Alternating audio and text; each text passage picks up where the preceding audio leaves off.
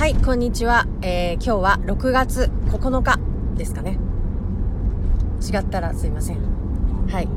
6月9日の、えー朝のウェブ立ち、少し遅くなりましたが、あ、10日です。すみません。10日のウェブ立ち始めていきたいと思います。えー、にゃごさんおはようございます。一休さんおはようございます。ちょっと遅くすみません。赤さんもおはようございます。今日はちょっと、えっ、と、朝から、えー予定がありますので、えー一緒に配信をさせていただきます。あ、お待ちしてましたと。ありがとうございます。そんなレアな、こんな貴重なはい、遅くなりましたが、本日はですね、えー長崎バスと県営バス、長崎県営バスが共同経営に向けて協定を締結。来月4月にもサービス開始という、えっ、と、ニュースが出ておりましたので、こちらについてお話をさせていただきたいと思います。はいはい。あ、おはようございます。車中ってことで、そうです、車中です。あの、私がマイクを持って、あの、こう、マイクを行き来させながら、あの、配信をしたいと思いますので、後部座席から頑張っております。えー、っと、まずですね、本日のこのニュースですけれども、今朝の長崎新聞ですか？はいはい。えー、大きく写真とともに出ておりますけれども、少し読ませていただきます。人口減少や新型コロナウイルス感染拡大の影響でバス利用者が減少する中、長崎市内で路線バスを運行する長崎自動車、長崎バスですね、と県交通局の県営バスは9日、バス路線の維持に、えー向けて、共同運行やダイヤの運えダイヤの、えーと調整などを図る共同経営の導入に向けた連携協定を締結しましたと。えー今後具体策を盛り込んだ計画を作り、えー2022年4月にもサービスを開始するということです。えー市はえ人口減に伴い市内の路線バス利用者が35年に、ん？35年に19年に比べてなんかちょっと意味わかんないんですけど、でもそのように書いてるんですよね。えー比べ、半、あ、35年になった時に、19年と比べ半減すると推測。なるほどね。もう少しちょっといい感じで。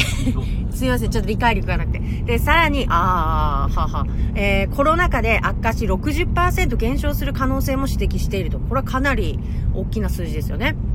で、共同経営は独禁法の独占禁止法の不当な取引制限、カルテルに抵触する恐れがあったが、えー人口減が深刻な地方で、えー乗客の減に苦しむバス事業者を存続するため、独禁法の適用を除外する特例法が、あに2020年の11月に施行されたということで、なんだそうですね。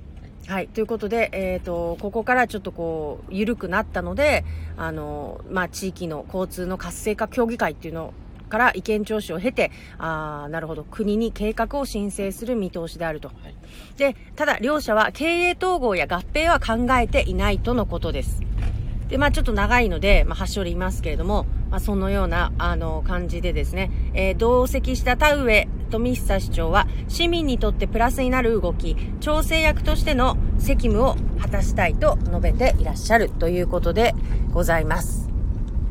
あのーまあちょっとかい今山中さんが記事を読んでくれたのでこれですねまあ昨日も実はツイッターであのこの記事をですね扱っていただいた方とかも、えーいらっしゃって、まあ、少しコメントさせていただいたところなんですけれどもえっともう、まあ、独禁法ですね、はい。その競争力、まあ、長崎ちょっとまあ長崎市にあたりちょっとかね限った話主にね限った話になっちゃうんですけど、はい。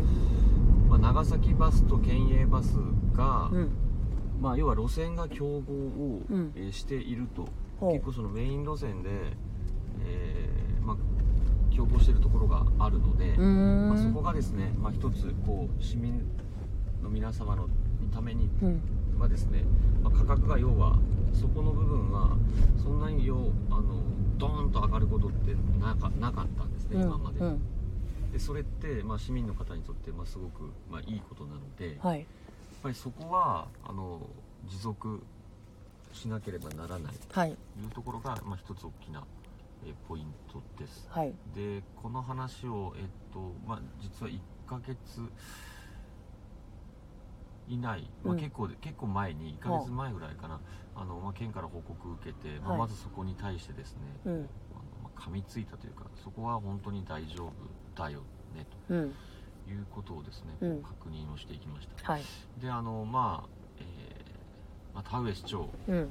が、まあ、そこの調整役になるんだとうん。いうことで、まあ、今回記事がこう出ているところです、はい。であのまあ、人工園においてですね、うんうん。あのまあ、本当はこれその独禁法に今まで当たる部分があったんですけど、はい。まあ、そういった事情を鑑みてはい。そのあたりは、えーまあ、調整が可能に今回なりました。ルール上ですね、はい。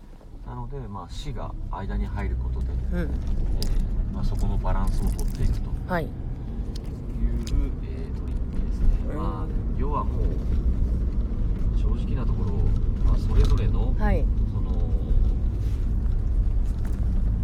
リスリストラというかはその路線を減らすとかですね、ん。まあ、やっぱりそういったことをまあやらないと、はいそのまあ、両者が存続できないっていうのは本当にそうで、はいはい。まあ、コロナもあってねまたよりこう厳しくなってきてますので、はい。まあ、そういったことはもう不可避う避けらんれないのかなと、はい。私自身は思ってます、はい。まあ、なのでその不当なこう、えー価格がですねこう価格アップみたいなことがならないように、はい。これ一応国のうん。了承も取らないといけないので、うん。まあ、そこはですねあの、まあ、二重にも三重にもですね、まあ、行政のフィルターでまた議員のフィルターがかかっていくんでうん。そんなめちゃくちゃなことはやらないと思います、はい。はい、大切です。なるほど。まあそのね成り経営が成り立たないんだっていうのをすごくよくわかりました。